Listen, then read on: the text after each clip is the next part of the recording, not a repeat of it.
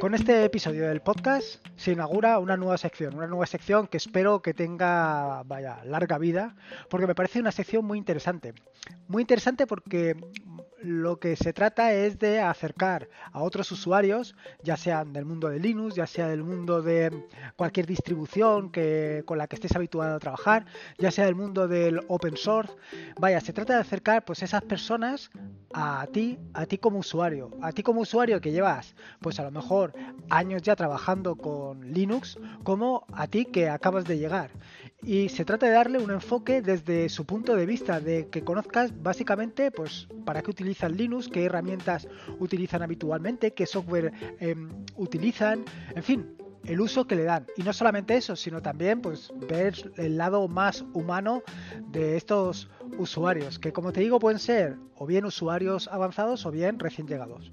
En este caso, pues para inaugurar el, el primer episodio de esta sección, pues tengo la inmensa fortuna de contar con una persona a la que admiro realmente, eh, no solo por em, vaya, no solo por la dedicación que tiene a la comunidad, sino también por el trabajo que desempeña tan grande. Mm, estoy hablando o estoy intentando introducirte a David 8 bits del blog que él lleva adelante 8 bits hacen un byte. Vaya, un blog que si no conoces te recomiendo, pero además te recomiendo em, desde, vaya, desde lo más profundo de mi corazón, porque como te digo es un, blog realmente muy interesante. Y la verdad es que he tenido mucha suerte de que, de que haya sido David la primera persona que ha aceptado a este nuevo reto, a esta vaya, a esta nueva sección. Así que sin enrollarme más, doy paso a la entrevista que seguro que te va a parecer muy interesante.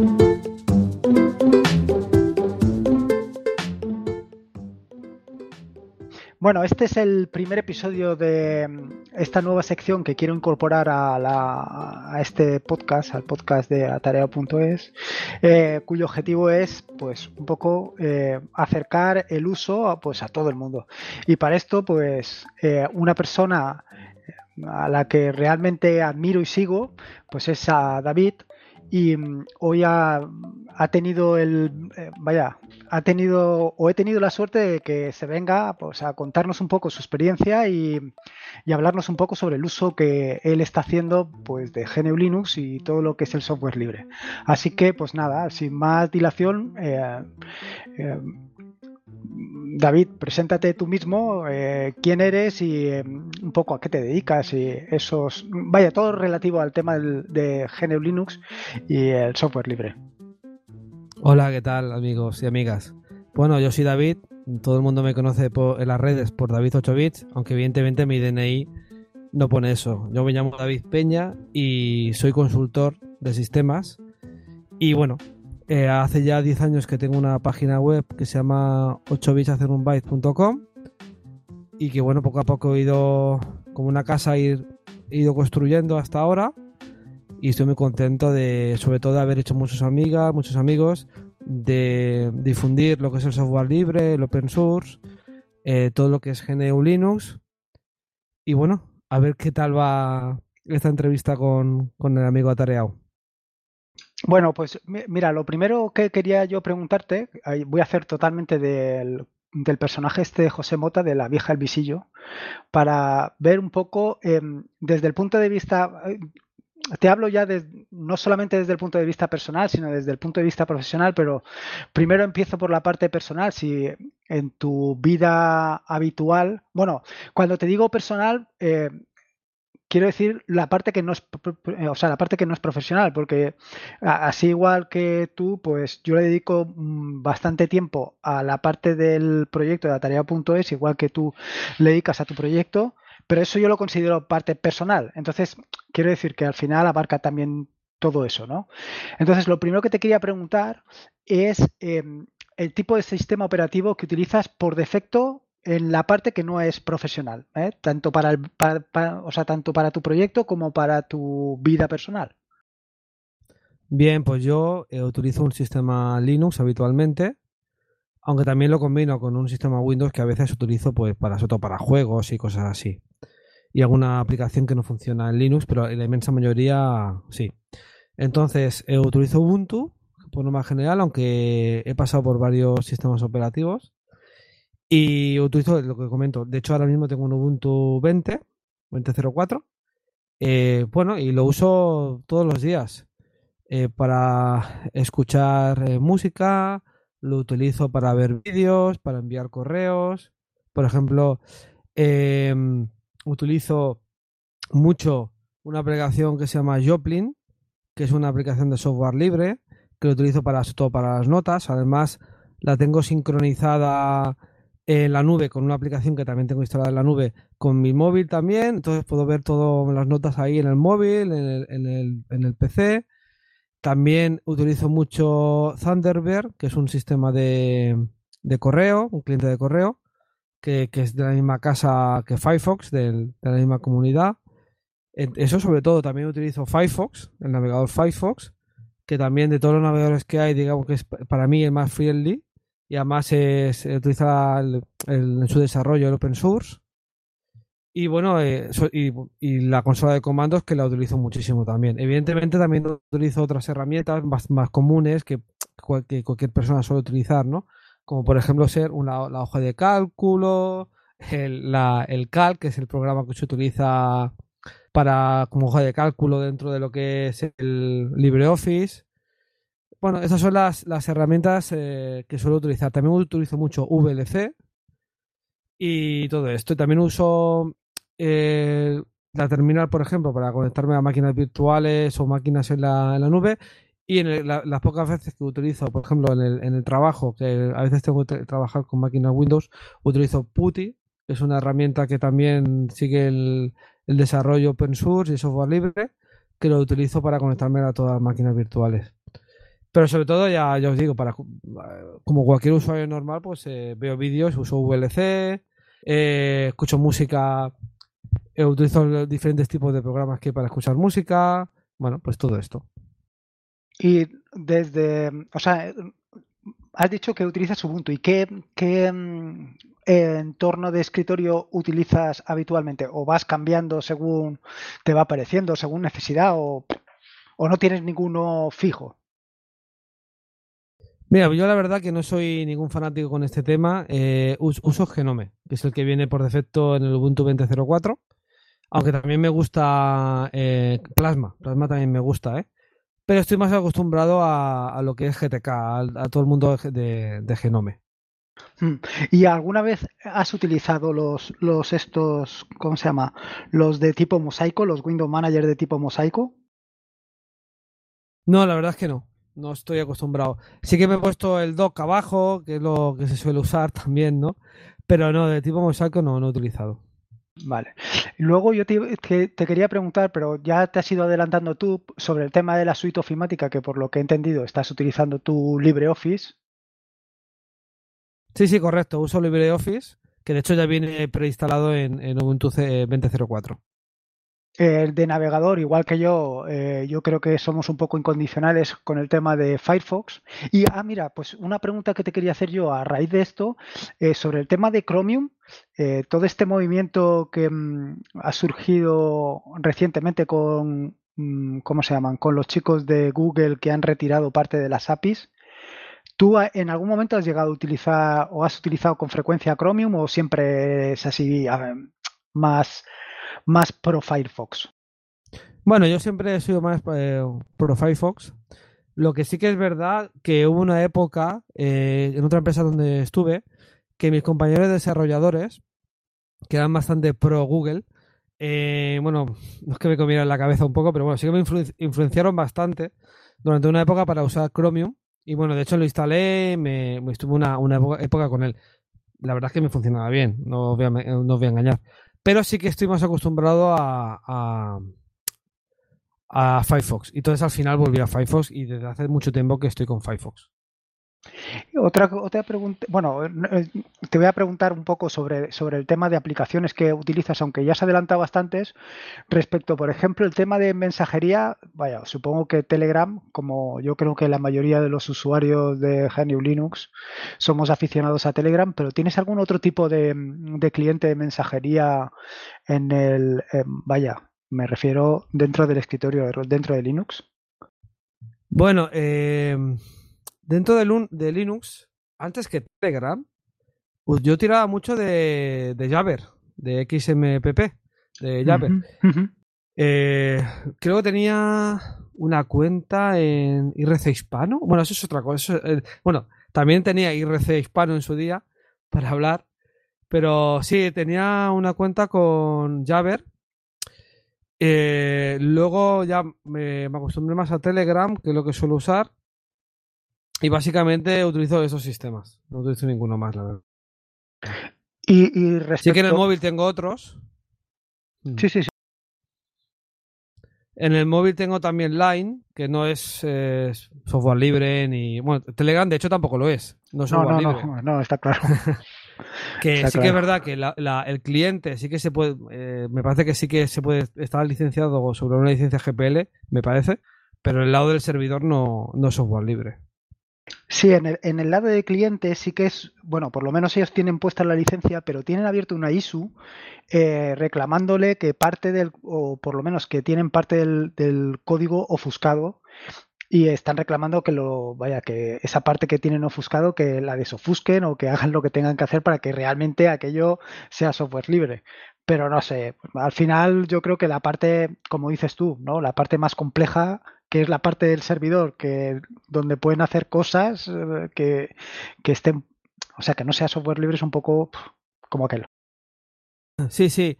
Ahora me he acordado cuando hemos hablado del tema, que se me ha olvidado antes, una de las cuentas que utilizaba antes de Telegram de, de era una que tenía con Open Mailbox, que sabes es un proyecto que después se descontinuó, pero también lo usaba por ahí.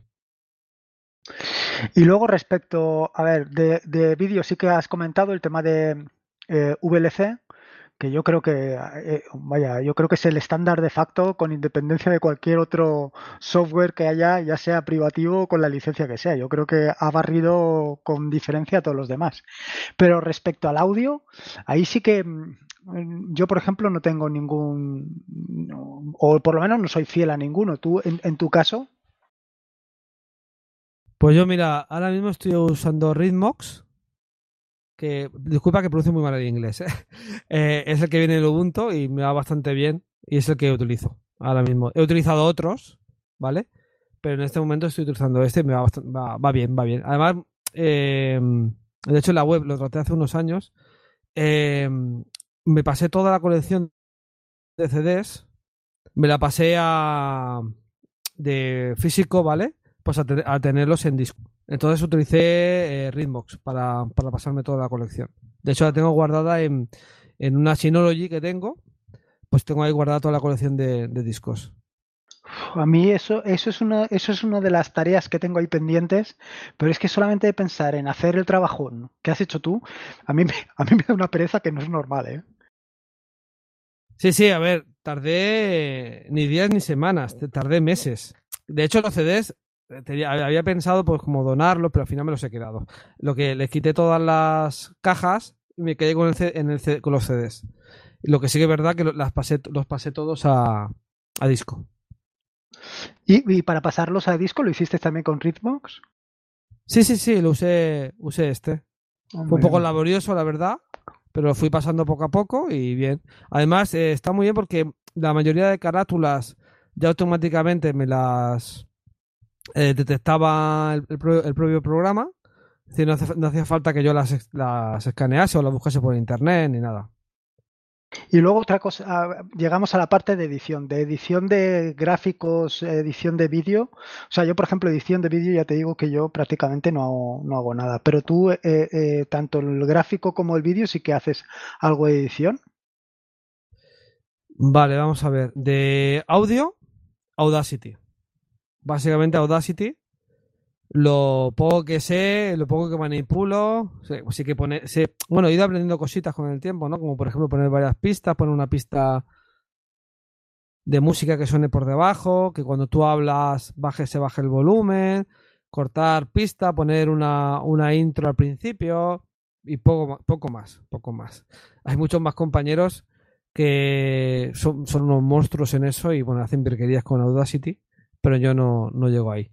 Y luego en edición de imagen uso GIMP eh, que para mí es una, es una pasada de programa. Sí que es verdad que no uso, eh, no lo uso como usuario avanzado porque hago cuatro cosas. Hago, pongo, eh, redimensiono la imagen, cambio un poco los colores, le pongo algún filtro y pongo cosas más. Pero bueno, es que no necesito mucho más yo. Y me va muy bien, muy bien. Esos, esos son los dos que utilizo. Edición de vídeo, hice en su día, pero ahora como cuatro años que no hago, no hago ningún vídeo para YouTube ni nada. Y la verdad que no te sabría decir qué programa utilizaba, porque es que ya no me acuerdo. Sí, yo creo que eh, yo creo que sé, es la parte difícil.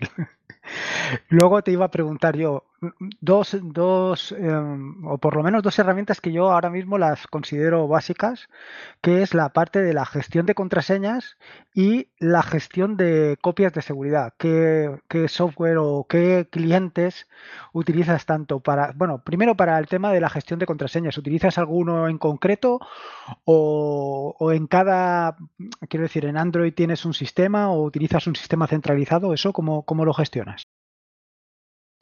Bueno, pues eh, yo ahí eh, no, no, suspendo, pero estoy ahí rascado por los pelos en la aprobado.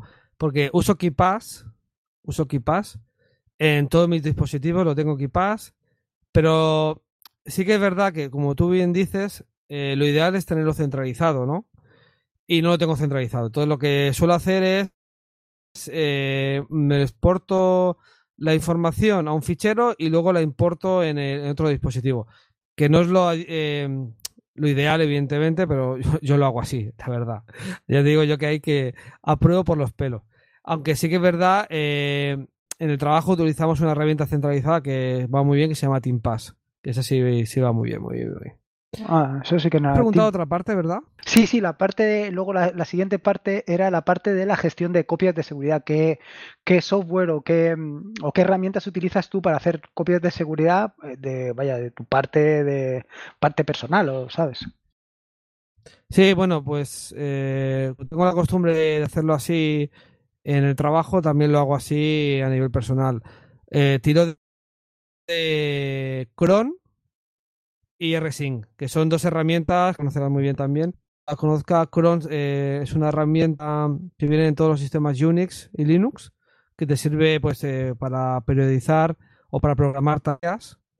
Y luego tiro mucho de, de RSync, eh, para hacer RSync y luego programas como TAR, para luego comprimir y tal.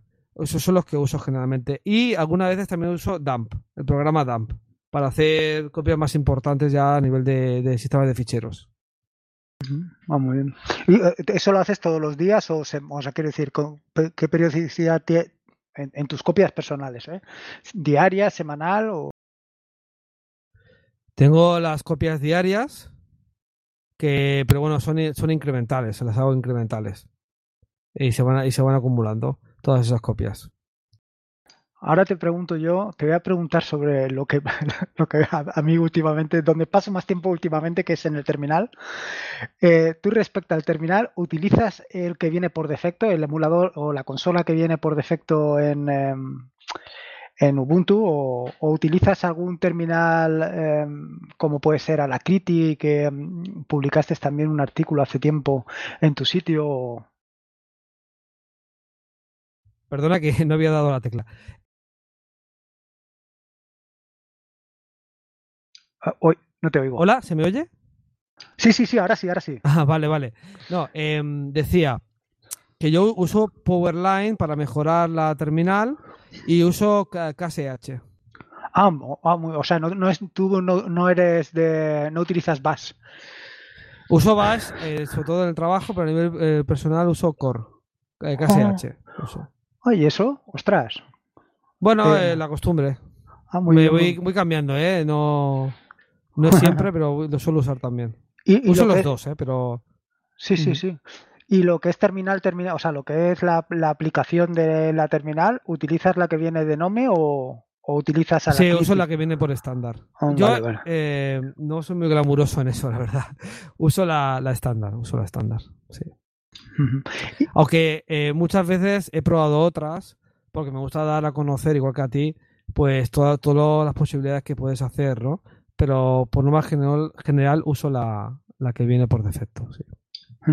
Y luego respecto al terminal, otra cosa que te iba a preguntar yo es el, eh, si utilizas, bueno, si utilizas no, utilizas seguro algún editor.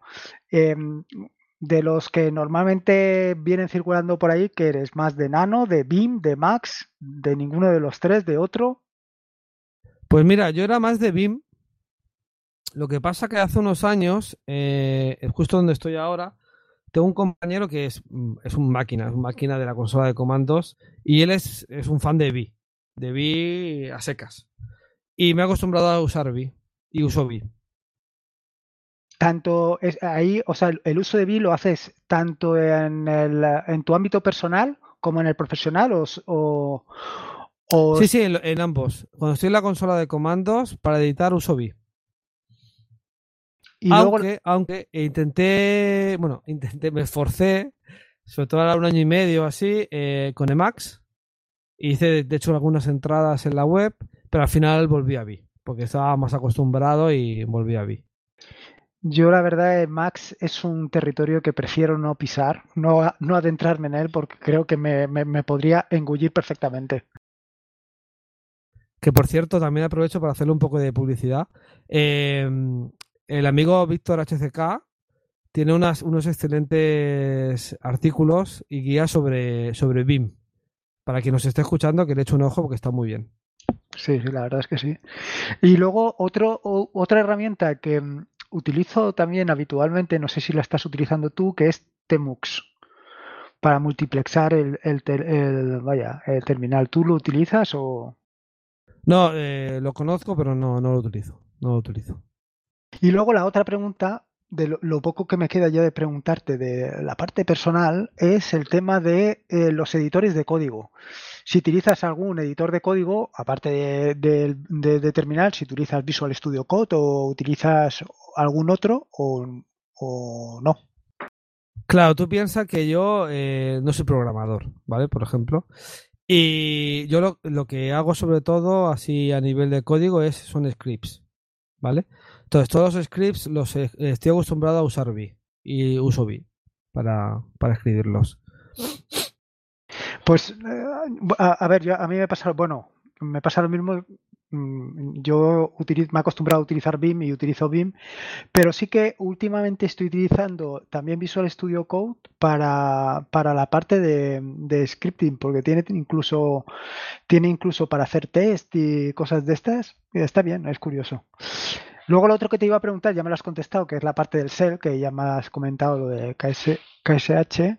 Y luego otra pregunta que te quería hacer ya, la última de estas, de esta tanda, era sobre el tema de las herramientas y, eh, o sea, lo que son herramientas y, aplicaciones que sean imprescindibles para ti. Por ejemplo, alguna que no hayas nombrado anteriormente, como puede ser alguna para hacer capturas de pantalla, que eso yo creo que es algo que, mm, sobre todo para el tema de la página web y todo eso, es eh, normalmente es algo que solemos utilizar mucho. Pues utilizo la, eh, herramienta que viene con Ubuntu. Eh, no, sé, no me sé ni el nombre, porque lo que hago es voy a la esquina, pongo cap de captura y ya se me abre sola la herramienta y es la que utilizo. Y luego, y ya para terminar, el tema de, o sea, para terminar esta primera parte, ¿eh? que tengo ahí preguntas, yo no sé, esta mañana me he levantado con un afán de preguntarte cosas, ya te he dicho yo que la vieja del visillo se queda corta. Para, para eso estamos. el tema, el otro tema que eh, últimamente, bueno, últimamente eh, desde hace ya tiempo, el tema de la Raspberry y esos chismes, ¿tú cómo, cómo lo tienes? Vi que habías comprado la cero. Sí, eh, mira, eh, la, sí, yo tengo tres. Tengo una que es del año 2011, que sería la... Ahora mismo no recuerdo si es la 1 o la 2. Bueno, luego tengo una 3, que es la que tengo aquí delante, que la utilizo para el pijol y otras herramientas. Y tengo luego la 0, que es enana, que bueno, si visitáis la web podéis ver que es que prácticamente mm, se ve pequeñísima en una palma de la mano. Y respecto a esta, eh, bueno, eh, lo primero que he hecho evidentemente es eh, instalar el sistema operativo, pero quiero hacer muchas cosas con, con, ella. Si quieres te lo explico ahora o te lo explico más adelante, como tú quieras. No, no, no, lánzate, lánzate como, vamos. Pues bueno, eh, a ver, eh, tengo, eh, como sabéis muchos, tengo dos hijos. Entonces, con el, con mi hijo mayor, pues muchas veces pues lo llevo al cole, lo recojo y todo esto, ¿no? Entonces hablo cuando estoy en la puerta del colegio y otras veces cuando voy, lo llevo al parque y eso, con otros padres. Y he tenido mucha suerte eh, con la clase de mi hijo mayor, que tengo dos o tres padres que son informáticos, además de sistemas, muchos de ellos. Eh, entonces, eh, pues a veces pues hablamos de nuestros proyectos y todo esto. Y tengo uno de los padres que también le gusta mucho el tema del open hardware, de la electrónica y tal. Y entonces voy mencionando con él muchas veces este, estas cosas, ¿no? Ya sea de Arduino, de Raspberry Pi y otras cosas, ¿no? Aprovecho para saludarle, que se llama Xavi. Entonces, em, con él, con Xavi y con otros compañeros eh, y compañeros y padres del colegio, pues hablamos de este tema, ¿no? Y bueno, ya que me estoy enrollando un poquito. Entonces, eh, comentando con él, eh, vimos qué proyectos se podían hacer con, con la con la cero, ¿no? Entonces, eh, al final lo que quiero hacer con, esta, además lo que he hecho, que es instalar el sistema operativo, quiero hacer una, cámara, una cámara en remoto. Eh, como proyecto, me falta todavía, tengo que comprarle una piececita que es lo de la cámara, que se inserta. Y bueno, ese es el proyecto que quiero hacer con la, con la cero. La verdad es que el chisme ese da una cantidad de juego cualquiera de ellos, ¿no? Pero, pero, pero las posibilidades que traes que son, son brutales y, la verdad es que está muy bien pensado, ¿eh? Sobre todo el, sobre todo el enfoque que le dieron inicialmente, bueno, y que le dan a la Raspberry al tema de la educación. Yo creo que, yo creo que es una cosa que realmente hace falta. Sí, sí, eh, la Raspberry es una pasada, es una pasada. De hecho, en el, colegio de mi hijo eh, las, las han tenido en clase la, Raspberry Pi, y han estado jugando con Scratch para aprender un poco a, programar. es que, es que yo, yo, creo que es fundamental. ¿eh? O sea, quiero decir, aunque luego en unos años ya no te dediques a eso porque no te guste el tema de la informática, pero em, no sé, te da una visión de la realidad de las cosas, de qué es lo que hay detrás de vaya, lo que hay detrás realmente de, lo que hacemos cotidianamente, ya sea con el móvil, con el ordenador, con cualquier cosa. Sí, yo creo que es muy importante porque muchas veces, eh, no solamente los niños, eh, la, gente en general, tienen, es como una cebolla, ¿no? Hay muchas capas, entonces ellos ven la capa de fuera, ¿sabes? Entonces yo creo que es muy importante, sobre todo los niños, que sepan que dentro de eh, lo que es un navegador lo que ven en el móvil, lo que ven en el vídeo, todo lo que hay detrás. ¿Cómo, cómo funciona todo? ¿Cómo funciona eh, un ordenador por dentro? ¿no? Que al final lo que suelen usar. Porque al final de todo, un móvil no deja de ser un pequeño ordenador también, ¿no? ¿Y cómo funciona ese ordenador? Entonces, eh, a la Raspberry Pi, también Arduino, les ayuda mucho a ellos a ver la capa física que hay, ¿no? ¿Cómo funciona esto? Sí, sí. Y ahora, te quería preguntar yo cosas ya más relacionadas con tu labor profesional, pero bueno, un poco en, el mismo sentido del anterior, ¿no? Pues por ejemplo, el sistema operativo que utilizas en el trabajo, que yo por, o sea, yo me imagino que te pasará como a mí, que yo tengo, por ejemplo, el equipo plataformado, con lo cual tengo que utilizar Windows y de ahí no me puedo salir mm, la única escapatoria es a través de, de mm, el MOBA XT, a pesar de que supongo que igual que tú te relacionarás mayormente pues con sistemas Linux.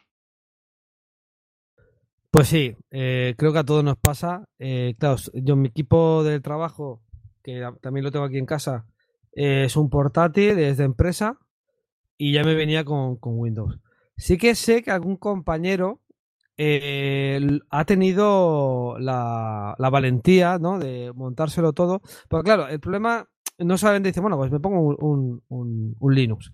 No es tan fácil, como tú bien sabrás, porque tiene el, sistema operativo tiene que cumplir con una serie de requisitos a nivel de software, que de software empresarial, eh, porque se tiene que integrar con, con toda la red de la empresa, con todas las eh, normativas de seguridad que tenga la empresa. Entonces tú no puedes hacer lo que te dé la gana con ese equipo, ¿no? Entonces, eh, muchas veces pues no, no puedes tener Linux. Sí, ahí, eh, bueno, yo por ejemplo estoy utilizando para O sea, aparte de las herramientas, no, aparte de PuTTY, el que estoy utilizando últimamente es MOBA Xterm, que me permite abrir varias, varias sesiones en varias pestañas. No sé si tú o tú utilizas PuTTY directamente. Sí, el programa que tú comentas lo tienen compañeros. Pero yo estoy acostumbrado a, a PuTTY. Me conecto a una máquina de salto que tenemos y bueno, y tiro de por ahí. Voy abriendo varias sesiones. De, hecho, muchas veces tengo dos pantallas, la propia Deportes y otra pantalla más, y toda la tengo de color negro, con pantallitas de color negro de, terminal de diferentes servidores que estoy conectado. Y ostras, eh, yo eh, em, recientemente con esto del Windows Subsystem for Linux, eh, sobre todo la versión 2 esta que han sacado, yo tenía esperanza de que eso llegara también a los ordenadores, eh, bueno, por, lo menos a los ordenadores de trabajo para los plataformados y poder también utilizarlo, pero no, no, eso a nosotros no, ha podido ser. ¿Tú has tenido esa, suerte o no? No, no, la verdad es que no. No, no, no lo hemos hecho en el trabajo, no. Luego, en el trabajo, supongo que también te pasará como yo creo que a la mayoría, ¿no? El tema del trabajo en remoto. Y ahí utilizas alguna, alguna herramienta de, para comunicarte con tus compañeros, alguna de mensajería, por ejemplo, Telegram o, Slack o.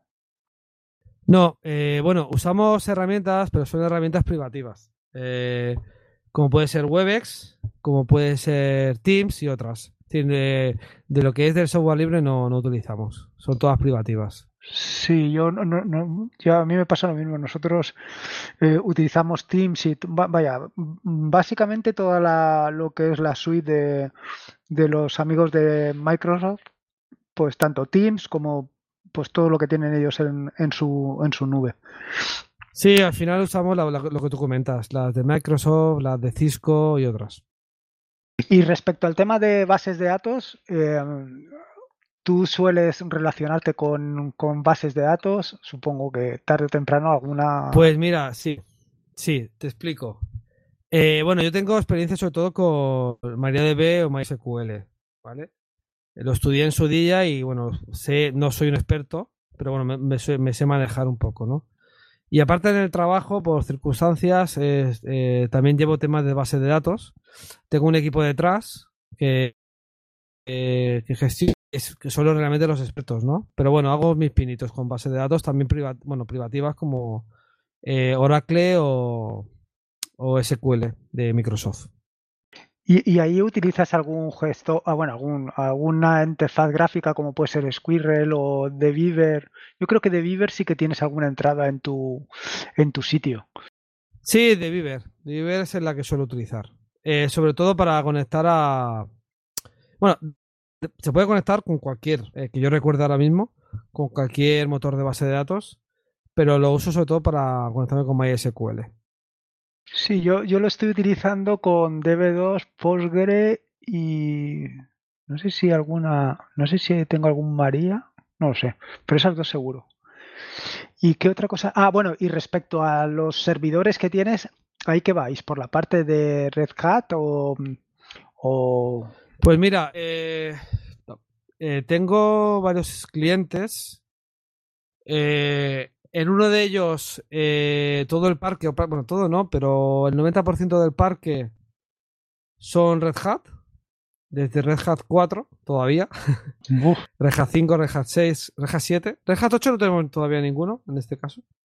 Y luego también tenemos en esta empresa, eh, que es la más grande que llevo, eh, SUSES. Pero SUSES los tenemos sobre todo por el tema de SAP, porque bueno, el proveedor quería de SAP que fuesen sobre SUSES. Eh, luego tenemos también HP UX, en la versión 11.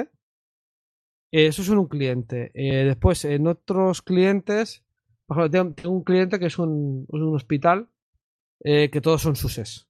Hay algunos Ubuntu, pero la inmensa mayoría son SUSES tanto en un cliente como en otro, todos con su respectiva licencia pagada, ¿eh? Porque me he encontrado con otros clientes, que no voy a mencionar evidentemente, que tienen de todo y no tienen nada licenciado, ¿sabes? De verdad que yo eh, son cosas que nunca entenderé en, mi vida, ¿sabes? Esto de, tener una empresa y, no dudo que sea ni una empresa pequeña ni una empresa grande, tiene que haber de, de todo y que tengan todo su, eh, vaya, todo su trabajo puesto en cosas sin licenciar. No lo entiendo. Sí, sí, porque además, ahora ya, porque ya CentOS, Red Hat eh, quiere que sea como más una cosa de pruebas que, para que, y que no esté en producción, ¿no? Pero hasta hace poco, CentOS era una alternativa fantástica a Red Hat. Entonces no tenía mucho sentido que tuviese Red Hat pues, sin licenciar.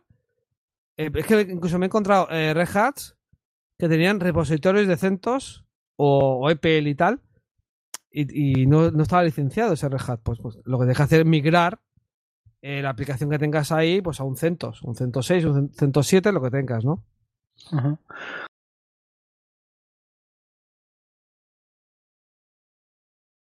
os estoy escuchando. Perdona, eh, ya te digo yo que ya me había dejado el dedo donde no debía. Que otro tipo de preguntas que otro tipo de preguntas, otro tipo de herramientas que te quería preguntar sobre ellas son más bien son SaaS que son, por ejemplo, todas las herramientas, bueno, SaaS o no, depende de cómo lo tengáis vosotros. Eh, las herramientas que normalmente se utilizan para compartir conocimiento, como puede ser Confluence o, para organizaros, como puede ser Jira o, vaya, o básicamente para el código, para almacenar código, si utilizáis alguna plataforma como GitHub o directamente lo hacéis a través de, de repositorios internos o no sé. Y luego para el tema del ticketing, si utilizáis alguna herramienta en concreto o, no, o vaya. Sí, sí, bueno, a ver, ya te digo que yo trabajo en una consultora, entonces nosotros como consultora eh, tenemos nuestras propias herramientas. Eh, usamos eh, MediaWiki, perdón, MediaWiki no, disculpa, DocWiki, usamos DocWiki, usamos TeamPass, ¿vale? Estas sobre todo para, para, gestionar. Y luego a nivel de ticketing, en mi empresa tenemos una, un producto que ha desarrollado el, el, propio departamento a nivel interno. Ah, muy bien. Y sí que en, otros clientes, pues sí, pues sí, tenemos Atlassian, ¿eh? La, el, el, pack que te vende Atlassian es el, es el fabricante, ¿no? Que te viene Jira, Confluence y, y Bitbucket. Y lo tengo que sufrir, lo tengo que sufrir porque todo nosotros lo tenemos en la empresa. No, no voy a dar mucha información porque a ver si se me van a quejar. No, no, no, no, no, no se trata de eso, no se trata de eso. sí, sí, eh, lo tenemos eh, sobre sistemas operativos que gestionamos nosotros y bueno, digamos que podían funcionar mejor. No, no, no digo nada más. Bueno, a ver, yo creo que también muchas veces mm, nos vemos influenciados eh, nosotros a nosotros mismos porque estás peleando con, el trabajo, ¿no? Eh, y a lo mejor si te lo montaras tú, eh, pensarías que funciona mucho mejor. Pero bueno, yo, yo creo Uy, sin duda, sin duda, sin duda. Luego, respecto, ya, ya, está, prácticamente de esto, lo único que me queda preguntarte es pues un poco sobre, de bases de datos ya más comentado, sobre monitorización, porque claro, monitorización sí que tienes ahí entradas en tu sitio, pues para, para, vaya, para cualquiera que quieras, tiene ahí días de documentarse. Ahí, ¿qué preferencia tienes tú? Pues mira, a mí, eh, durante estos 10 años que voy escribiendo en la web sobre todo el tema del sistema de monitorización eh, y todas las experiencias que he tenido en diferentes clientes y empresas donde he trabajado, a mí el que más me gusta es Izinga. Izinga es un fork en sus inicios de Nagios. Es, una, un proyecto sobre todo de gente eh, alemana y creo que austríaca, pero sobre todo alemana.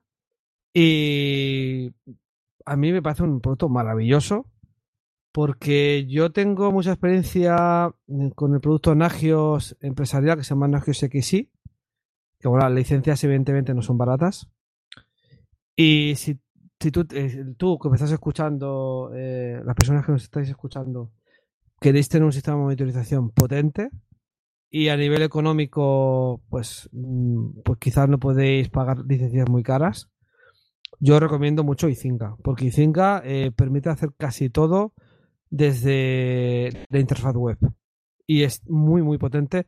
Y al final, todas las alarmas, todo el sistema, perdón, monitores que tú puedes llegar a querer crear, ¿no? Monitores de base de datos, monitores de discos, incluso monitores que se que utilicen la API de AWS.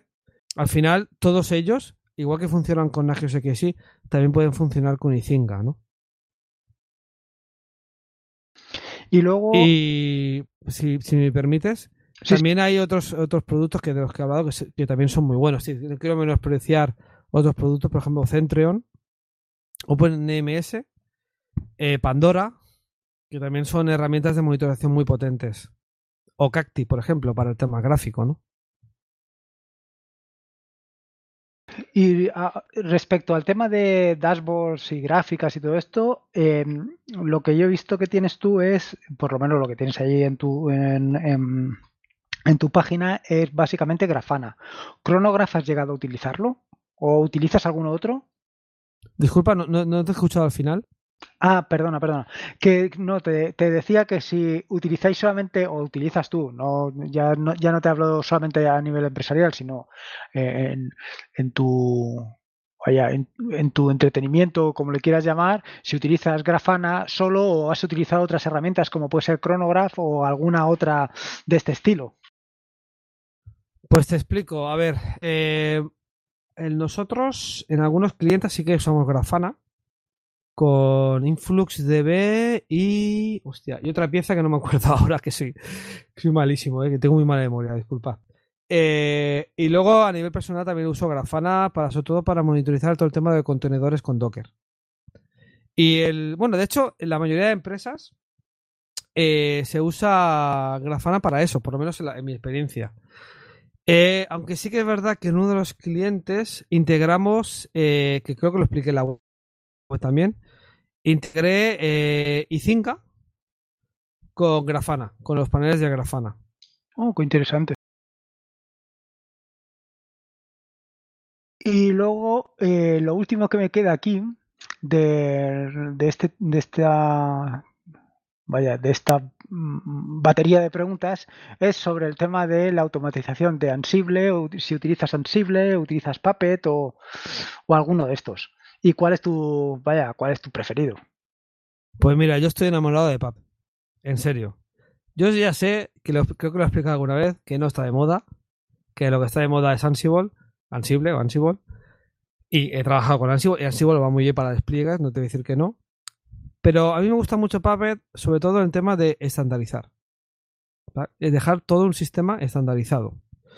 Que, que todos los eh, sistemas operativos, por ejemplo, si son Red Hat, que todos sean iguales. Que todos tengan las mismas configuraciones.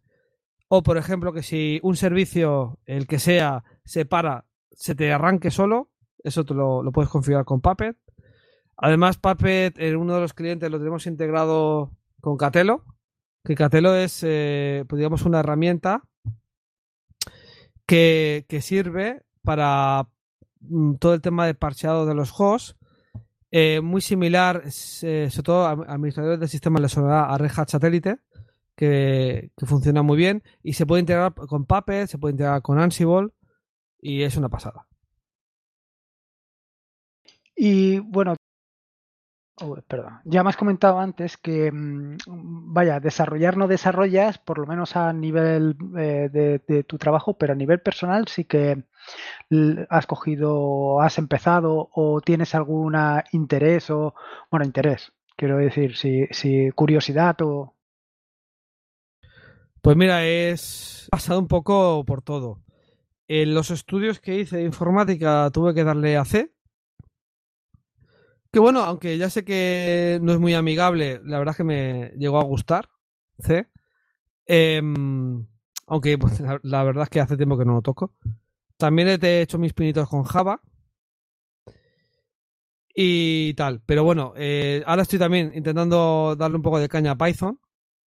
Eh, porque tengo un compañero que también era como yo, que hacía los scripts típicos, ¿no? De consola de comandos con, con Bash o con otro Core o con lo que sea así típico de, consola de comandos.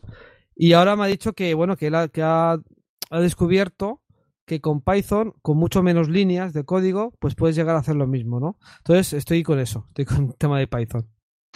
Pues yo, fíjate lo que te digo, que yo estoy haciendo el camino inverso. yo estoy yendo de, Python a, a, Bash. O sea, yo, em, vaya, estaba haciendo mucho scripting de monitorización en Python y ahora eh, los estoy haciendo en Bash. Es cierto lo que dices, ¿no? Que, con menos líneas de código, pues haces más, pero claro, es que Bash es tan rápido. Sí, sí, sin duda, es una pasada. Bash, Bash o KSH o, el que sea, ¿no? De, de consola de comandos. Es, es, que, aparte, lo bueno que tiene es, eh, y, creo que es una parte muy positiva, eh, Python, cuando tú ves un script escrito en Python, eh, a mí me... Claro, yo quizás porque no lo domino Python todavía, eh, me cuesta más interpretar qué hace ese script, ¿vale? Que ha escrito otra persona. En cambio, cuando veo un script eh, en Bash, por ejemplo, o en KSH, eh, lo entiendo. Lo veo y lo entiendo, lo puedo debuguear bien con un eh, bash menos x y lo voy debugueando perfectamente, ¿no? En cambio, con Python, eh, a mí por lo menos, quizás porque ya, ya digo que no lo domino, eso me cuesta más. Ya, bueno, pero es, es, un poco lo que dices, ¿no? Que al final, pues es lo que es lo que estás acostumbrado, que tú abres un, un, un script en Bash y directamente, solamente de verlo, ya sabes exactamente qué es lo que hace, qué es lo que no hace, y es, la costumbre, es la costumbre. Lo que sí que he visto es que por lo menos has, has instalado Go. Sí, sí, eh, Go lo, instalé porque muchas veces hay... ¿Por qué, vienen, vienen estos, estos, artículos en la web? ¿no? Muchas veces. Porque mmm, quiero probar herramientas que he visto por ahí en foros y tal, en Reddit, en, en o, portales anglosajones, ¿no? Entonces digo, hostia, quiero probar esta herramienta, ¿no? Entonces muchas veces eh, estas herramientas escritas eh, en Go, por ejemplo, en este caso, ¿no? Claro, entonces, para probar esa herramienta, tengo que instalar Go. O otros eh, eh, lenguajes de bueno, otros lenguajes de programación, ¿no? Que, para poder utilizarlos. Entonces, claro, pues tengo que aprender a ver cómo se instala. En ese caso, ¿no? O si están escritos en Python, pues eh, por ejemplo, con pip, con la herramienta pip para instalar em, instalar programas escritos en Python, ¿no? Y luego, eh, a ver, del tema de contenedores, Docker, Podman, Kubernetes, tú ahí que son dos, do, bueno, dos preguntas en, sí mismo. Una es la parte de qué utilizas habitualmente y luego la otra parte es si tienes más relación vía terminal o utilizas algún interfaz gráfico. Yo, yo en eso soy muy estano, como, la mayoría de cosas, como has podido ver. Y yo uso la consola de comandos por norma general, por norma general. Vamos a ver, del tema de Docker, yo ya eh, en su día, principio de todo, eh, 2011 o así, yo empecé a, trabajar con los Linux containers. Sí que es verdad que hace tiempo que no lo, que no trabajo con ellos, eh, con LXT. Y bueno, poco a poco me fui introduciendo más en Docker. Y de hecho, muchos clientes, eh, de hecho, uno muy importante, eh, toda la parte de, Docker, que en ese caso fue con Docker Swarm, que fue todo, digamos, la, una plataforma tanto que tenía nodos, nodos manager, nodos workers y tal, pues la, la llegué a gestionar yo también y, la, ayudé a montarla y tal. Pero el tema de Podman, el tema de Podman a ver, esto tiene, tiene su miga, ¿eh? tiene su miga el tema de Podman. Vamos a ver. Red Hat, a partir de la versión 8, ya no da soporte por, eh, de forma nativa a, Docker. Viene con su propio sistema de contenedores que es Podman.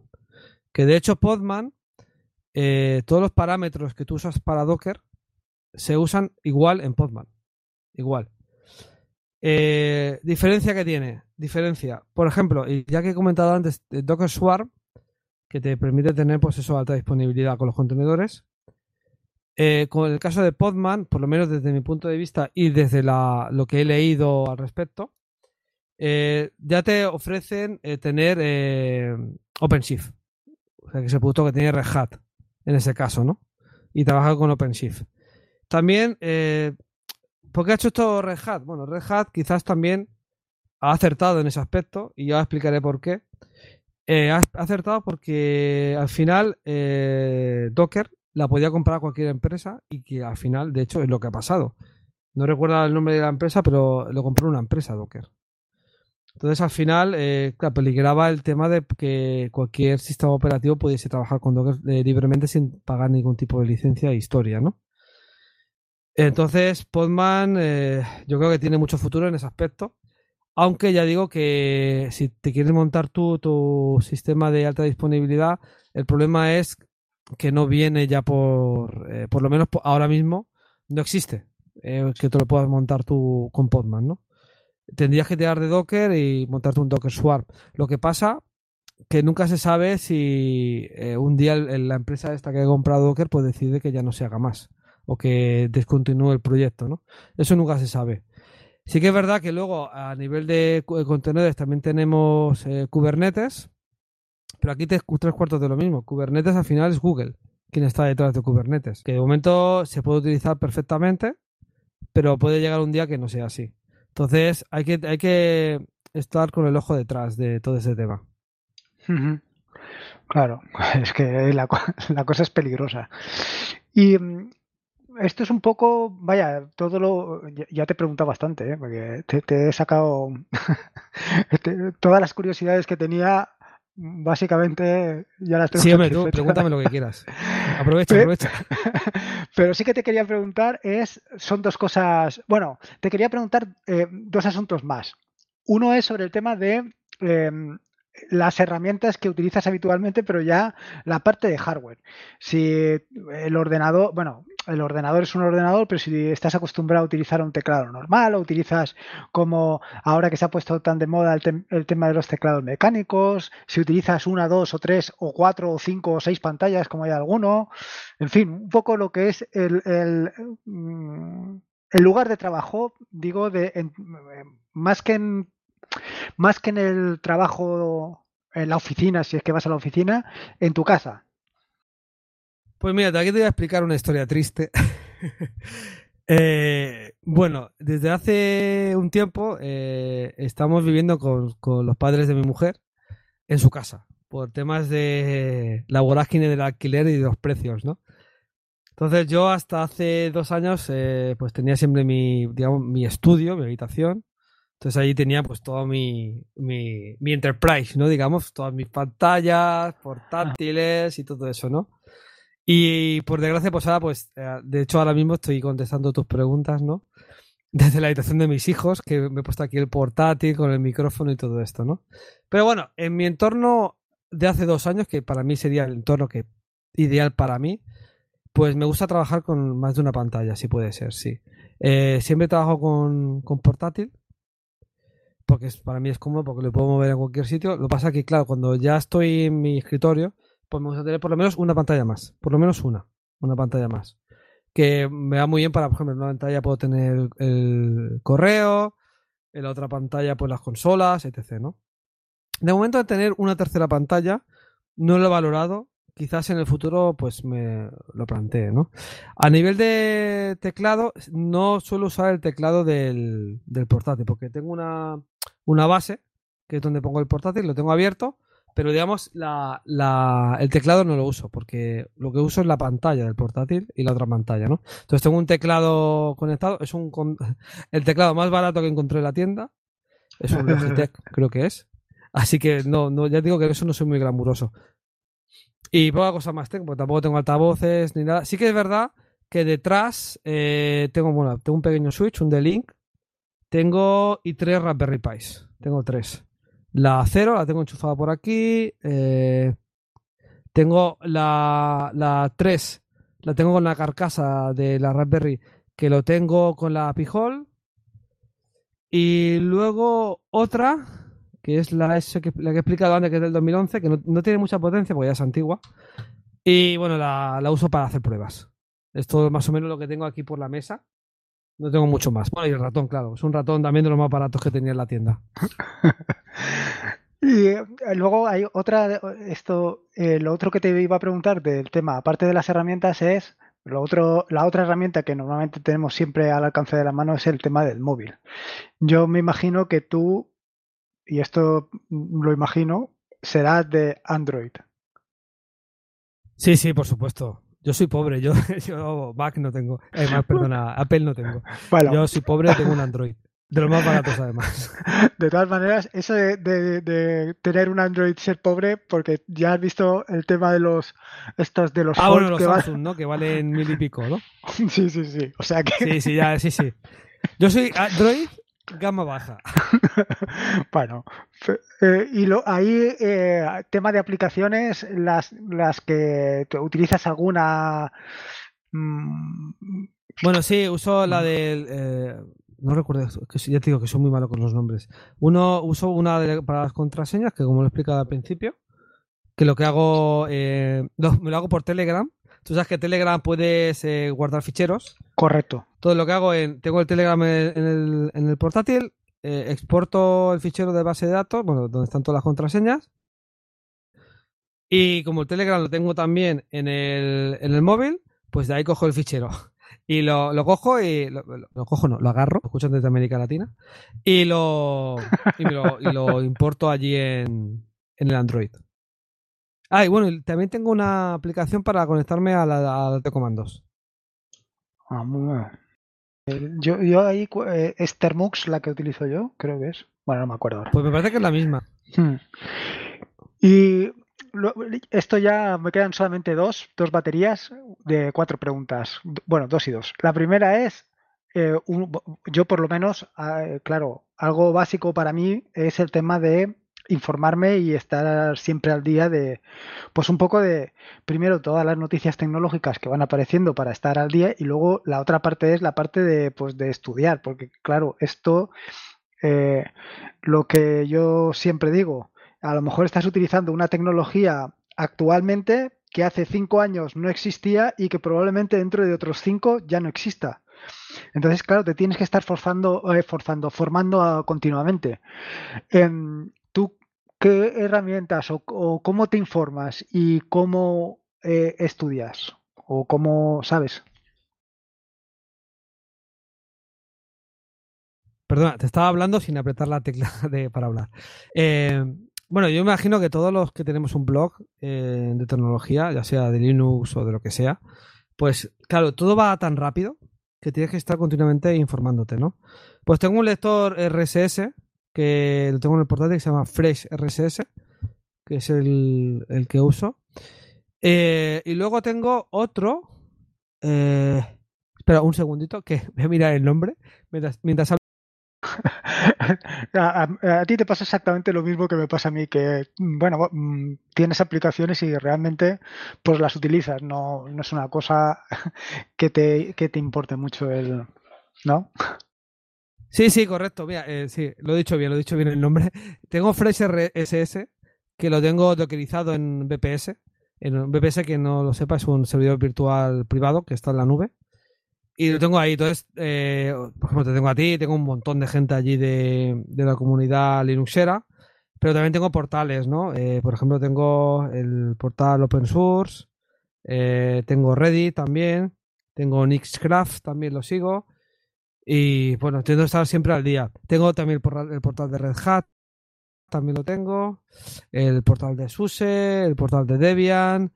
Todo, todo eso es en la, parte, digamos, de noticias, ¿no?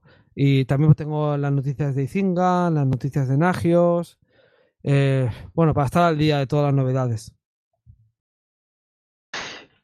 Y luego te quería preguntar ya directamente sobre tu, bueno, sobre dos proyectos, dos proyectos en los que participas. El primero de los dos es sobre colaboratorio.net. Claro, no era imprescindible hablar de esto, eh, de este proyecto, eh, hablando contigo. Esto era necesario. Sí, sí, perdona que estaba bebiendo agua. Eh, a ver, la verdad que colaboratorio, de, de, que los dos somos partícipes, es un proyecto muy bonito, la verdad, porque al final la unión hace la fuerza y, bueno, y la idea eh, que partió hace más de cuatro años, creo ya, que creo que fue en el 2016, en, verano, el verano del 2016, cuando se empezó a, a comentar el tema para lanzarse, si no recuerdo mal, el 1 de diciembre del, también del 2016, ¿no? Ha sido un proyecto muy bonito, bueno, es todavía un proyecto muy bonito. No hemos participado, creo, hasta 15 personas, si no recuerdo mal. Bueno, y todavía estamos participando.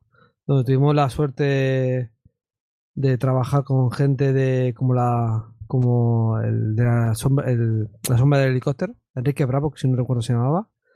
Eh, también con Genofonte, ¿no? Eh, contigo también he tenido el placer de trabajar allí, con Aldo y muchos otros compañeros, ¿no? Eh, sí que es verdad que es una lástima que no sé si es una... Yo creo que también viene de la tónica general de los últimos años, ¿no? Que parece que se ha perdido esta idea, ¿no? De compartir conocimientos. No sé si es porque toda la, gente, todos los compañeros que, que, empezamos hace 10, 15 años, 20 años a, publicar nuestros conocimientos en los blogs, ¿no? O las páginas web, ya no, no sé si nos empezamos a hacer, a hacer mayores y muchos mucha gente pues quizás ha hecho ya su familia o lo que sea y ya no tiene muchas ganas de compartir. Pero a mí lo que me preocupa de, este aspecto es el, relevo, el relevo generacional. ¿Qué está pasando con, la, con las nuevas generaciones? ¿no? ¿Por qué no quieren participar? ¿Por qué no, mm, no quieren compartir sus conocimientos? ¿no? Sí que es verdad que tú, por ejemplo, yo a veces veo eh, canales de Twitch que me gustan, de ciencias también, porque no? Algunos de juego me gusta verlo también, ¿no? Y allí ves muchísima gente joven conectada, ¿no? ¿Qué pasa con esta gente joven? ¿Por qué no, no, no sé si es porque ya ven como el tema de los blogs como algo viejo? Eh, no sé, no sé, tengo ahí mis dudas al respecto. No sé, yo la verdad es que, a ver, em, por ejemplo, para el tema de formación, eh, he intentado, eh, pues a través de vídeos, eh, formarme de pues aprender algún lenguaje de programación o aprender alguna, alguna técnica o aprender cualquier cosa y la verdad es que me resulta dificilísimo. Yo necesito, o sea, sí, vale, puedo ver un vídeo, puedo ver a alguien, también puedo ver a alguien programando o puedo ver a alguien utilizando el terminal, pero yo creo que o lo haces tú o, no te entra. O por lo menos es la sensación que tengo yo. Eh, estar viendo un vídeo y no tener al lado algo, una documentación escrita de los pasos que hay que hacer, pues me parece también complicadísimo. Entonces, no sé, yo creo que sí, que a lo mejor que lo de Twitch o YouTube está bien, es una forma de introducir, pero yo creo que falta algo. Yo creo que falta el tema ese de, pues, de poder tocar. Y para poder tocar hace falta eh, esa documentación. Yo creo que es imprescindible. Es que yo estoy totalmente de acuerdo contigo. Eh, mira, justo hace unos días, eh, bueno, llevo ya un tiempo viendo que la página web, no sé si a ti te pasa lo mismo, me vienen muchas visitas desde plataformas de educación, de Moodles generalmente, de muchos institutos donde dan ciclos formativos, ¿no? Incluso de universidades, pero ya no solo de España, sino de Puerto Rico, de Uruguay, de México. Y bueno, veo que recibo muchas visitas de allí. Entonces eh, puse puse eso en Twitter, ¿no? De, puse un tweet indicando eso, ¿no? Que muchas gracias a, bueno, que me parece muy curioso, ¿no? Que, que recibiese tantas visitas de, entidades, entidades educativas, ¿no? Entonces, hubo gente que tengo en mi, timeline, ¿no? Que me contestó y me dijo, dice, no, no, es que realmente es que falta, falta documentación. Sobre todo en castellano. Hay muy poca documentación en castellano de muchos productos, que hay mucha documentación en inglés, pero apenas hay documentación en castellano. Sí, sí, sí, ahí, ahí eh, eh, eh, es así, ¿eh? Yo, eso es una, no, es quiero decir, cuando oyes a alguien que habla de, ah, de meterte en el mundo este, del mundo informática y tal, siempre hablan de que una necesidad básica es el conocimiento del inglés. Pero claro, es una necesidad básica en tanto en cuanto actualmente, pues es que hay muy poco documentado en castellano, como dices tú, es que hay muy poco. y Vale, sí, que aquel que domine perfectamente el inglés, pues no tiene ningún tipo de problema. Pero, hombre, si te lo dan en castellano, pues es más sencillo. Eh, por lo menos yo lo, lo veo así. Eh, eh, y hay mucha gente que, pues, que actualmente pues no tienen los conocimientos de inglés como para poder hacer una instalación o para montarse algo con tirando de inglés. No sé. Sí, además yo, lo que tú has comentado antes, es que cuando quiero saber algo de cómo instalar algo, configurar algo, saber cómo funciona algo, me gusta leer la documentación. Ver, a ver, a ver, ¿esto cómo funciona? Porque tú puedes ver todos los pasos con tranquilidad. Por un vídeo, tienes que estar viendo el vídeo, ¿sabes? Para ver. Espera, voy, para atrás, voy para atrás. Es, yo, es lo que volvía al, vuelvo al tema de que he dicho antes parece que ahora se ha instalado el tema de lo, de lo visual en, en vídeo, ¿no? Eh, verlo todo en vídeo, cualquier cosa en vídeo. Pero quizás es que yo me hago mayor, pero, me gusta mucho más leer en, en el ordenador, ¿no? Si, simplemente, incluso yo me compro libros de informática. Yo en mi casa tengo libros de informática todavía, ¿no? De, de, de, redes, de lo que sea, ¿no? De Linux, de sistemas operativos, de todo, ¿no? Y me gusta tener mis libros y, lo, y tenerlos ahí como consulta. Eh, entonces, no sé. Bueno, eh, yo creo que es una una forma de pensar que a mucha gente pues le, va bien el tema de verlo todo en vídeo en vez de leerlo. Entiendo yo. No sé. Y luego lo último que te quería preguntar ya es sobre tu proyecto, sobre 8 bits hacen un byte. Eh, te quería preguntar dos cosas. La primera, y es un poco ya de curiosidad, porque mm, hace mm, algún tiempo comentaste que ibas a quitar los anuncios, que creo, mm, vaya, yo las últimas veces que he entrado yo no he visto anuncios, y que ibas a poner el tema de las donaciones. Eh, ¿Eso cómo te está yendo? Pues mira, eh, seguramente no verás anuncios porque debes tener un bloqueador de anuncios. Te explico un poco el tema. Te explico un poco un tema, sí, sí. A ver, eh, yo quité los anuncios, los quité. Estuve un mes y medio, dos meses sin anuncios.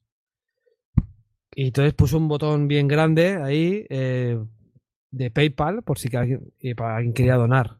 No sé, quizás no supe eh, difundirlo bien eh, esa información, ¿no? De que dejaba lo poner los anuncios y ponía ese botón ahí. También lo comenté por las redes sociales, hacer así pero es que no recibió ni un solo ni una solo, ni un solo aporte, ni un solo. Entonces, de momento he vuelto a poner la publicidad. Eh, sé que mucha gente no le gusta, yo lo entiendo, ¿eh? lo entiendo perfectamente. Pero yo sé que es verdad que la página web, la publicidad que pongo es muy poca, sinceramente muy poca. Pero sí que sé que molesta, molesta, molesta. Y, estoy valorando eh, otras opciones. No sé si tipo Patreon o algo así. Porque realmente la web tiene muchas visitas. Eh, generalmente tengo unas 3.500 visitas diarias de visitantes únicos. Eh, porque si pones visualizaciones de páginas, a lo mejor tengo 6.000, 7.000, pero de visitantes únicos tengo unas 3.000, 3.500. ¿Cuál es el problema? El problema es que de esas visitas, el 95% son consultas en navegadores, sobre todo en Google, ¿no? Entonces es gente que no, no está en la comunidad linuxera. Es gente que tiene una duda, la consulta y ya está, y se va. Entonces, claro, entonces la comunidad que sí que tengo, por ejemplo, en Mastodon, que tengo en Twitter, que también tengo los grupos de Telegram, pues es más, es más pequeña. Y bueno, quizás por eso no la gente, pues no sé, no puede colaborar tanto. O quizás eso ha sido un fallo mío de no saber eh, difundir eh, esa posibilidad de colaborar con, con el proyecto, ¿no? Eh, dando, haciendo una donación. No sé, yo, a ver, yo por ejemplo, eh, mi página sí que lo, quité ya hace mucho tiempo y eh, actualmente está funcionando vía donación y, y te puedo decir que, que sí, que hay poca gente que dona, pero suficiente, o sea, yo ahora mismo es suficiente como para mantener el proyecto sin lugar a dudas, o sea, de sobra. Que hay muchas visitas y realmente hay poca gente que dona es un poco sorprendente, pero yo lo que me he llevado al final es, ostras, es que alguien que se lleve la mano al bolsillo, o sea, últimamente ya es complicado el tema de los comentarios, ¿no? Que dices tú, ostras, que alguien te comente en la página eh, es difícil. Pero un paso más allá es alguien que se mete la mano en el bolsillo, saca la tarjeta, es que cuesta una barbaridad. Y sobre todo cuesta una barbaridad cuando eh, hay alguien, o sea, cuando el, la otra persona piensa que no percibe nada a cambio, cuando no es así, evidentemente. Tú estás haciendo un trabajazo brutal para llevar adelante tu página web. Un trabajazo que, mm, que no se ve compensado de ninguna de las maneras. No solamente no se ve compensado, sino que además tienes que invertir tu tiempo y invertir tu dinero para, para mm, hacer eso realidad. Sí, sin duda es así. Es así.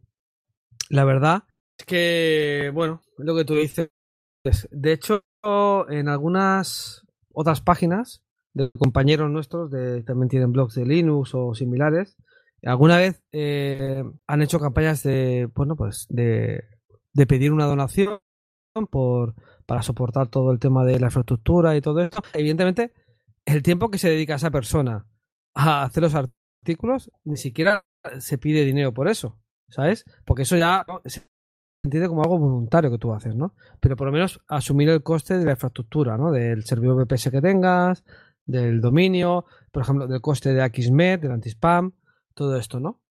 Eh, entonces, en otras páginas web que han hecho, pues eso, campañas para ver, para intentar recolectar algo de dinero, eh, en algunas de ellas luego se ha publicado y mira, los ingresos que he tenido han sido estos y han sido estas personas, ¿no?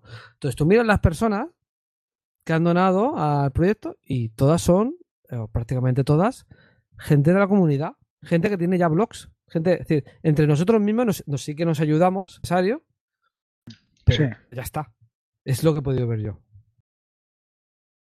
Bueno, no, sé, sí, eh, hay mucha ayuda interna, pero yo creo que, no sé, a, ver, creo que la gente se tiene que mentalizar que, que, esto es algo que haces porque te gusta, pero que tiene detrás un coste, un coste que alguien pues te tiene que echar una mano para, para llevarlo a, a cabo, pero bueno, esto ya es... No, sin duda, sin duda, eh, está claro, es así, es así.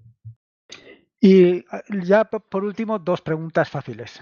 La primera es eh, hacia dónde quieres llevar tu hacia dónde quieres llevar tu proyecto 8 bits hacen un byte y em, ah, últimamente estás, lanzado ya con el tema del podcast o por lo menos has publicado dos o tres que ya yo ya te comenté que a, mí me, por lo menos me gustaron mucho y, y si le vas a dar continuidad a esto si le vas eh, te vas a lanzar ahí como si no hubieran mañana a publicar Em, entrada, bueno, a publicar episodios del podcast? Pues mira, eh, el año pasado eh, la web hizo 10 años. De hecho, algunos amigos lo saben de aquí de Barcelona. Eh, quería montar una fiesta y todo en, un, en un bar que tengo aquí cerca, que son amigos míos. Y bueno, incluso algún amigo, uno de mis amigos de aquí del barrio que tiene MSX, pues hubiéramos hecho, pues poner unos MSX también allí, dar alguna charla sobre software libre, sobre cosas así, ¿no? Aquí de amigos de Barcelona. Y bueno, evidentemente hubiera estado invitado todo el mundo de, España o América Latina, pero evidentemente por temas de, distancia hubiera sido difícil, ¿no? En algunos casos. Y pero no pudo ser, claro. Evidentemente por el tema del COVID, no, pues no. Eso fue una cosa que me dio mucha pena, la verdad y no, no, pudo, no pudo hacerse, ¿no? Pero bueno, espero de aquí eh, nueve años y medio poder celebrar los 20 años. Hombre, se, pueden celebrar, se, pueden celebrar los 10 a toro pasado, ¿eh?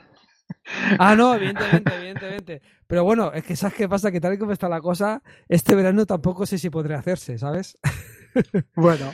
Porque no sé, El siguiente, el siguiente. Esto, el siguiente, bueno, a ver, para, para, el 2022, sí, bueno, sí para el 2022 a ver si podemos hacer el 12 aniversario, ¿no? De alguna manera. A mí, me haría mucha ilusión, porque siempre he querido participar en, encuentros que se han hecho en Madrid o en Valencia, ¿no? En tu tierra, de, pues, de cualquier, de KDE, de, bueno, de la comunidad Linuxera, de SUSE, lo que sea, ¿no? Y no, no he podido ir por circunstancias, porque sabes que tengo dos, dos niños y me es un poco más complicado, ¿no? Pero sí, sí, me gustaría. Y y digo esto de, del tema del aniversario de los 20 años porque yo espero que esto dure mucho. Yo, de hecho, me veo jubilado. Eh, todavía faltan unos años, ¿eh? bastantes años todavía. Y todavía con la web, ¿sabes? Y allí con mi cafetito, ahí escribiendo cosas de novedades, ¿no? Ahí. Pero bueno, a ver, esperemos llegar para entonces, ¿no?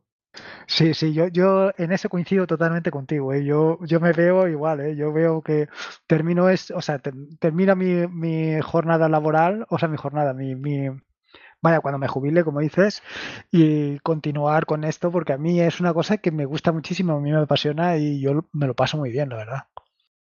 Sí, sí, bueno, y respecto a los programas de podcast que no te he contestado, eh, sí, lo mismo. Eh, a lo mejor quizás de aquí 25 años, cuando me jubile, pues eh, diré, pues mira, este es el episodio 10.520 del programa de podcast y hoy voy a hablar de lo que sea, ¿no? Sí, sí, yo, de mi intención es seguir grabando. La verdad es que le he cogido mucho el truquillo. Eh, últimamente estoy grabando con, con, el móvil, cuando voy por la calle, como bien sabes, he grabado de algunos. Y, joder, me está gustando mucho, la verdad. Tanto, mira, para mí eso es inspiración, tanto tú como el amigo de Ugik también, que también está grabando de esa manera. Y joder, me gusta un montón. Y bueno, aparte de todos los compañeros que hay de Yoyo y, y otros, ¿no? Que también graban podcast. Y estoy muy animado, estoy muy animado, la verdad. Sí, la verdad es que yo, ves, la parte, eso que comentas de la parte de grabar por ahí por la calle, es algo que mm, yo creo que, mm, que te quita la presión de, estar delante del micrófono. Que, me da la impresión, ¿eh? yo no lo he hecho, quiero hacerlo.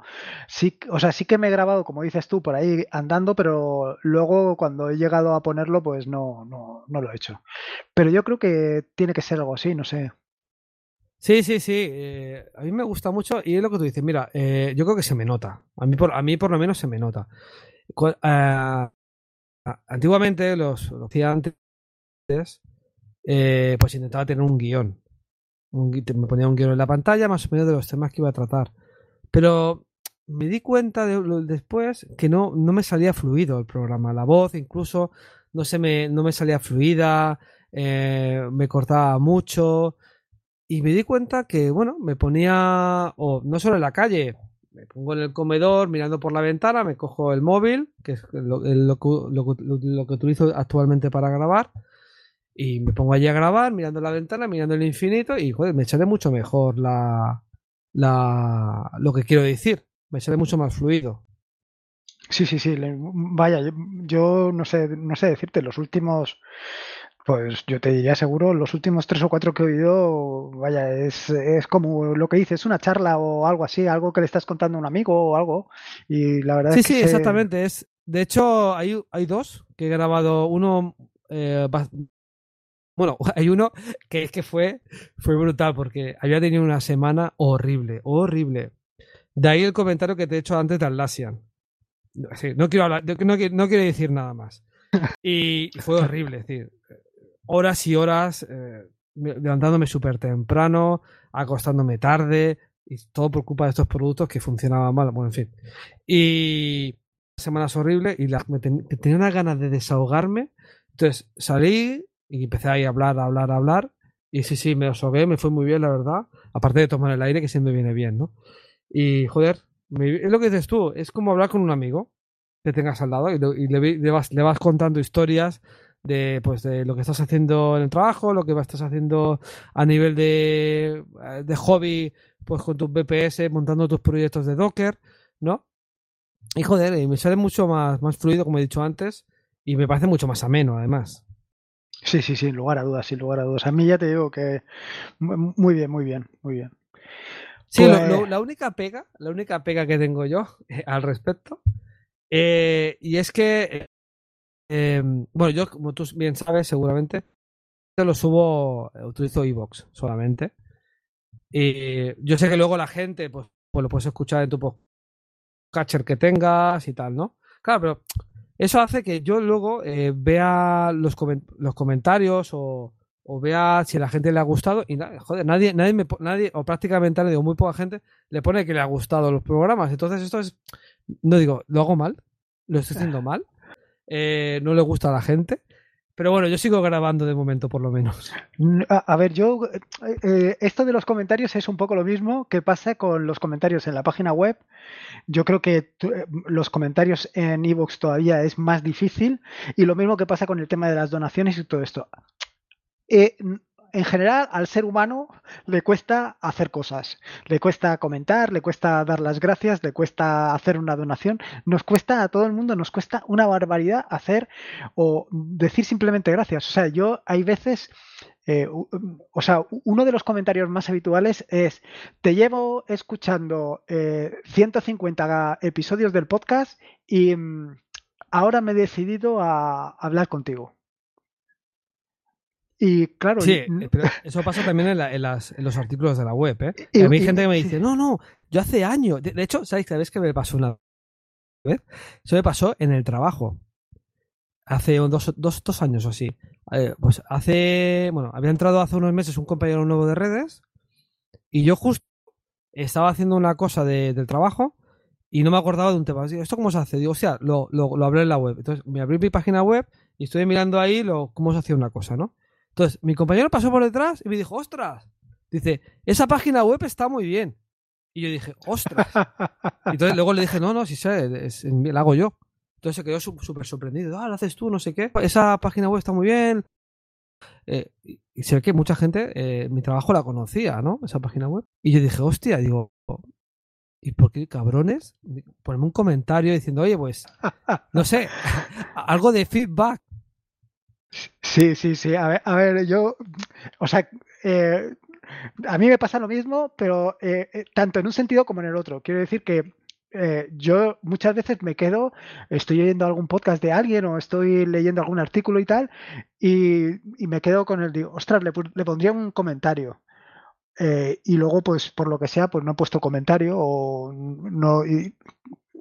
Pero no sé, yo creo que nos tenemos que, por, eso es un poco lo que decías tú antes, ¿no? Del tema de las donaciones, que decías, pues, hombre, es que la gente que dona es la gente del mundillo. Y yo creo que es un poco por eso, porque eh, como estamos un poco carentes de afecto, de que alguien nos diga si lo estamos haciendo bien o lo estamos haciendo mal, o, simplemente de apoyarte, pues tú sí que quieres hacerlo. Tú te preocupas por dar eh, tu, tu aporte, por dar tu conocimiento, por decirle, oye, los estás haciendo bien o lo que sea. Sí, sí, porque yo te digo, yo a casa a veces le digo a mi mujer, Digo, hostia, cariño, digo, mira, ah, tengo 3.000 visitas. Y me dice, ah, sí, pásame el agua, ¿sabes? Que como que no me importa demasiado. También, me da bien porque así me pone los, los, pies en el suelo, ¿no? De, de todo, ¿no? Pero, pero, bueno, sí, la verdad, un poco de afecto sí que viene bien de vez en cuando. Es, es, es, necesario, es necesario, es, es imprescindible. Siempre, o sea, quiero decir, al final es un trabajo, ¿no? Porque, o sea, es un trabajo, me refiero a es un trabajo que la persona tenga que entrar en la página web de Evox o en la página web de Apple Podcast o donde cada uno tenga sus cosas o en tu propia página web, porque muchas veces lo consultas en el móvil. Yo, por ejemplo, los podcasts los escucho mientras voy a mientras voy a correr, con lo cual muchas veces digo, ostras, ahora le pondría un comentario, pero claro, no me voy a parar a hacerlo. Y digo, bueno, pues cuando llegue a casa ya lo pondré. Y luego pues pasa eso, que no lo pones, que se te olvida, que...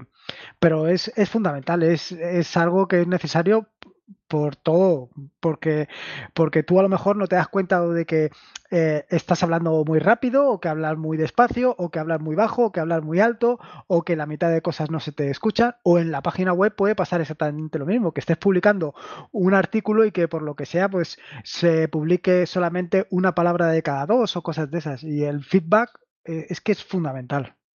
Mira, a mí para eso me da bien Trump, porque tengo algunos eh, lectores eh, de la comunidad, pero no tienen su propia página, ¿no?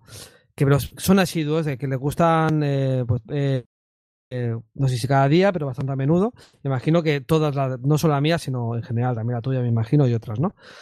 Y está bien porque por Telegram, como la gente sabe mi canal y sabe, eh, me buscan por David 8 bits, me encuentran y me, todos me escriben. Y por, suerte de momento nadie me ha insultado ni nada. y me dicen, oye, pues mira, este las entradas que tienes en la web, pues mira, esta entrada aquí, eh, fíjate en este párrafo porque, yo qué sé, aunque sean falta de ortografía o, o mira, este tema eh, que tratas yo lo he hecho de otra manera. Entonces, eso sí que es verdad que Telegram no es súper habitual, no vamos a engañarnos, pero tengo, hay algunos usuarios que te escriben, te aportan ideas nuevas, eh, incluso te, eso, o te comentan, oye, mira, ese párrafo hay una falta de ortografía, por ejemplo, ¿no? a mí es una cosa que me sirve para corregirlo, para corregir las cosas que, una, alguna errata que tengo en alguna entrada o incluso también me dan ideas para escribir nuevas, nuevas entradas, ¿no? Sí, sí, no, no, no, sí. Gente hay, o sea, gente hay que te dé feedback. Eh, lo que pasa que es lo que dices tú. tú. lo piensas y dices, a ver, todos los días entran a visitar la página 3000 y a la semana tengo eh, 10 personas que me han dado feedback sobre un artículo. Exactamente, es así, es así. Bueno, yo, yo sé que es habitual, ¿eh? que a todos nos pasa. De hecho, algunos compañeros eh, que directamente han quitado los comentarios. Me imagino que eh, o porque no les aportaba y, y lo han quitado, ¿no? Porque dice, para, para que no, para, para, que no comente nadie, pues quito los comentarios. Pasa que a mí me gusta tenerlos, dar esa posibilidad a, la gente que, pues que, evidentemente, si es un usuario nuevo que no ha escrito nunca, si tengo la, la moderación de comentarios.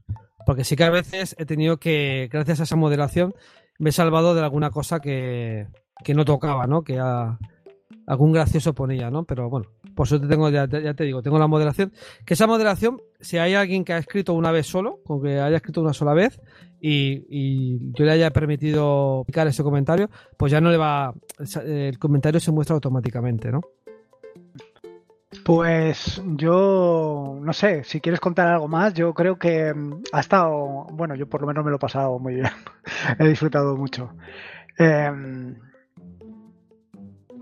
Sí, sí, yo me he pasado pipa. La verdad es que se, se agradece, la verdad, este tipo de, cosas, ¿no? Como aquí charlar con un amigo, ¿no? O sea, un amigo a la distancia, ¿no? Efectivamente, en la, en la distancia, claro. Es que ahora poca solución tenemos. Sí, sí, sí, pero bueno, ¿qué vamos a hacerle, no? La verdad es que, hostia, tengo unas ganas, eh, te he comentado antes, tengo muchas ganas de, pues no sé, o, o, yo montar el acto este que te he comentado, o de participar en algún acto aquí en España, eh, no sé, en Valencia, Madrid, donde sea, y tengo muchas ganas de conocerte a ti, de, conocerte, de conocer a Víctor HCK, de conocer a Yoyo, a Paco Estrada, a Yugi, a Mosquetero Web y a todos los que hay, que hay un montón, ¿no? Pues tú ya sabes, montas el año que viene para, para o este año si, si, si la vacuna nos lo permite, tú montas para celebrar el décimo aniversario de, de tu página y ya está. Y, y yo, tú conmigo cuentas, o sea. Sí, no lo dudes que si puedo lo hago. Cuentas si me deja mi mujer, ¿eh? Bueno, yo si me deja también la mía. ¿eh? Oye, pues nada, muchísimas gracias. Eh, ya te digo, ha sido un placer. Si, mm, ah, simplemente de, pues eso, agradecerte eh, el tiempo y, la predisposición para esto. Y si quieres comentar cómo te pueden, cómo se pueden poner en contacto contigo, tu página web, que bueno, ya lo has dicho, pero, pero vaya, que quede remarcado aquí. Pues mira, puedes contactar conmigo, conmigo eh, vía Telegram, en David 8 bits, vía Twitter también, te puedes escribirme en David 8 bits o mandarme un correo a david8bits.colaboratorio.net. En fin, espero que te haya gustado muchísimo este nuevo episodio del podcast. Yo la verdad es que lo he disfrutado muchísimo. Ha sido un placer, todo un honor, pues contar con, con David en este primer podcast de esta nueva sección y espero que sean muchos más. Si te ha gustado el podcast, pues te agradecería una valoración, ya sea en iVoox o en Apple Podcast, para dar a conocer este proyecto, porque es la única manera de que otras personas también puedan disfrutar del mismo proyecto y que llegue a mucha más gente. En las notas del podcast encontrarás un enlace eh, pues para realizar esta valoración. Las notas del podcast las puedes encontrar en atareado.es barra podcast barra 251. Y como te digo siempre, eh, recordarte que este es un podcast de la red de podcast de sospechosos habituales, donde puedes encontrar fantásticos y maravillosos podcasts. Puedes suscribirte a la red de podcast de sospechosos habituales en feedpress.me barra sospechosos habituales. Y no te como más la cabeza, no te doy más la paliza. Simplemente recordarte que la vida son dos días y uno ya ha pasado, así que disfruta como si no hubiera mañana y si puede ser con Linux. Y dándole un vistazo muy atento a la página de David y a su podcast, mejor que mejor. Un saludo y nos escuchamos el próximo jueves.